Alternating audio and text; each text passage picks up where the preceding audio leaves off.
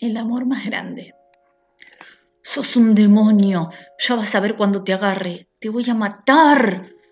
Los gritos del vecino se escucharon hasta la cocina de la abuela a pescar, que salió rápidamente en cuanto vio pasar a Alex disparado como una flecha hacia el jardín.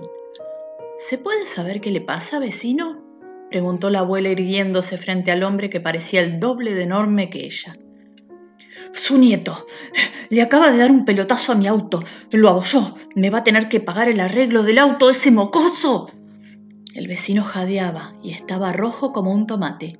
Parecía crecer con cada grito que daba, pero la abuela mantuvo la calma. No se preocupe, vecino. Si mi nieto le golpeó el auto, en cuanto cobre mi jubilación en unos días, yo misma le voy a llevar el dinero a su casa para el arreglo. Ahora, ¿Le parece bien a usted gritarle y amenazarlo de esa manera? ¿Usted nunca jugó al fútbol en la calle con sus amigos?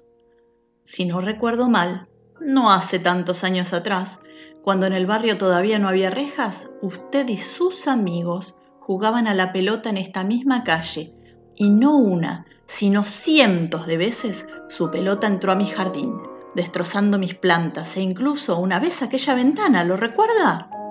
Usted, siendo un niño como mi nieto, entraba a buscar su pelota y aunque lo veíamos desde la ventana, nunca le dijimos nada, porque sabíamos que era cosa de chicos.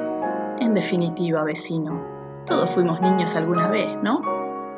La abuela, pequeña y frágil, mantuvo su dulzura habitual, pero con tanta firmeza que parecía agrandarse con cada palabra, mientras el vecino, se ponía de todos colores por la vergüenza de que alguien le recordara un pasado no demasiado lejano, pero que parecía haber olvidado.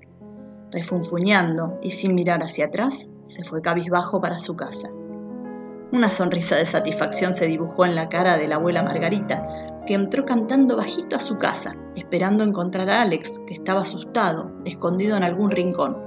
Pero no, el chico no estaba. Alex, Alex, llamó la abuela preocupada. La casa donde Alex vivía con sus padres y sus hermanos era la del fondo. Allí, Margarita vio que se asomaba una cabecita que luego salió con algo entre las manos.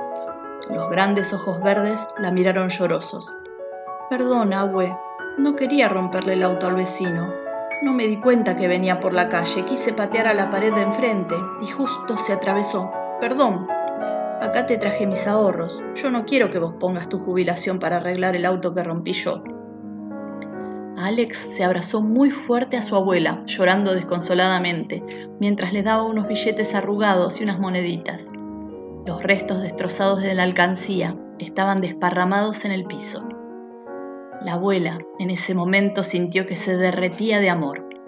Sus nietos iluminaban su vida cada día y ver tanta tristeza en esos ojazos sumada al gesto de Alex, la conmovió hasta el fondo de su alma. Cuánto orgullo sentía por esos pequeños con el corazón tan enorme. Los dos se fundieron en un abrazo interminable. La abuela Pescar pasó sus manos suaves por su carita y le secó las lágrimas. Ya está, hijito, fue un accidente nada más. Tenés que estar más atento cuando jugás en la calle, para no golpear a nadie. Lo que podemos hacer ahora es ir a pedirle disculpas al vecino, ¿te parece? Alex asintió, tomó a su abuela de la mano y salieron. Cruzaron la calle mirando a ambos lados y tocaron el timbre de la casa del vecino. El hombre salió, todavía malhumorado, pero aceptó las disculpas de Alex, mientras miraba de reojo a la abuela pescar.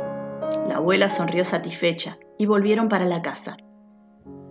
Abue, ¿puedo quedarme a dormir hoy en tu casa? Preguntó Alex mirando a pescar con insistencia. Sí, mi amor, si tus padres te dan permiso, después de bañarte, podés venir también a cenar conmigo. Alex volvió a abrazarla fuerte y se despidió con un beso hasta más tarde. La noche cayó tan rápido como esperaban, coronada por un cielo pleno de estrellas, bailando al son de los grillos que cantaban, luciérnagas que intentaban imitarlas y la brisa tibia y dulce del jardín lleno de flores. Alex salió de su casa bañado y perfumado. Caminó por el jardín, se arrodilló frente a las margaritas y cortó las más lindas, formando un ramo precioso. ¡Abue! llamó suavemente mientras la abuela pescar apuraba el paso para abrirle. Esto es para vos, le dijo tendiendo el ramo. La abuela Pescar lo abrazó fuerte y Alex respiró ese perfume único que tenía su abuela, que no podrían igualar ni todos los jardines del mundo. Gracias, mi amor, son hermosas. Estás más lindo que siempre, tan bañadito y prolijo. ¿Tenés hambre? Hice milanesas con tortilla. Esa era la comida preferida de Alex y su abuela la preparaba como nadie. Por supuesto, estaba riquísima. Cenaron mientras charlaban. Alex ayudó luego a la abuela a levantar la mesa y le pidió permiso para ver el partido en la tele, porque jugaba su equipo favorito.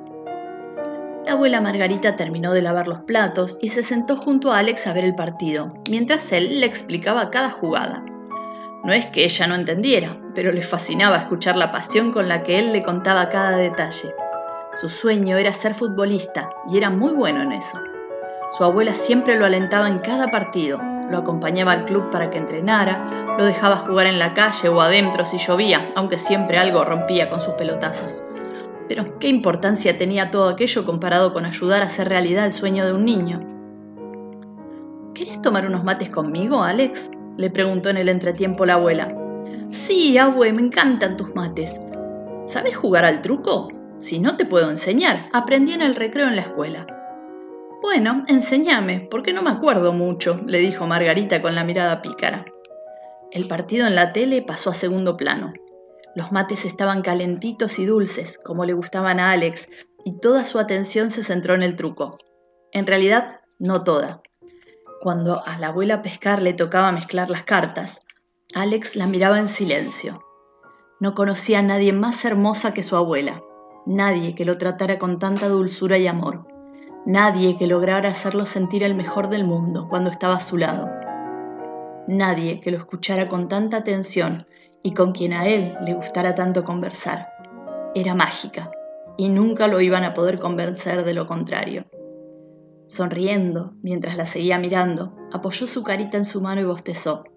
Despacio, sus ojazos se fueron cerrando, llevándolo al mundo donde todo es posible.